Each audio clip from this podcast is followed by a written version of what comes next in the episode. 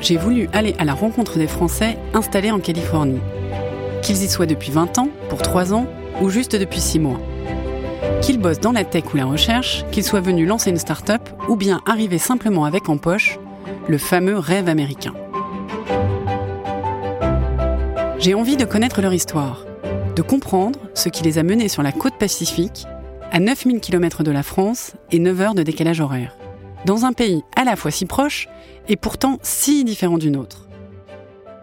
En mettant mes pas dans les leurs, je vais vous faire découvrir leur aventure américaine, mais aussi leur vision du désormais si lointain vieux continent. Ce qu'ils en pensent, ce qui leur manque, ce qu'ils ont emporté de la France et ce dont ils se passent volontiers. Le jambon beurre, ça incarne pour moi parfaitement la France. Il peut être excellent, voire gastronomique, mais aussi parfois absolument infect.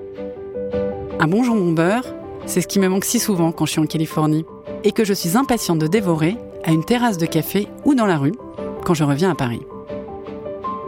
Le jambon beurre, pour moi, c'est un morceau de nostalgie lorsqu'on est loin de son nid. Pour chacun de mes invités, je vais essayer de découvrir quel est le leur, quelle est leur Madeleine de Proust française et à quelle sauce ils assaisonnent désormais leur jambon beurre.